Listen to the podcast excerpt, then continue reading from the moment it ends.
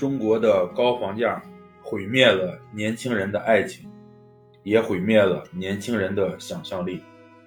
他们本可以吟诗作对、结伴旅行、开读书会，但现在，年轻人大学一毕业就成为中年人，为了柴米油盐精打细算。他们的生活从一开始就是物质的、世故的。而不能体验一段浪漫的人生，一种面向心灵的生活方式。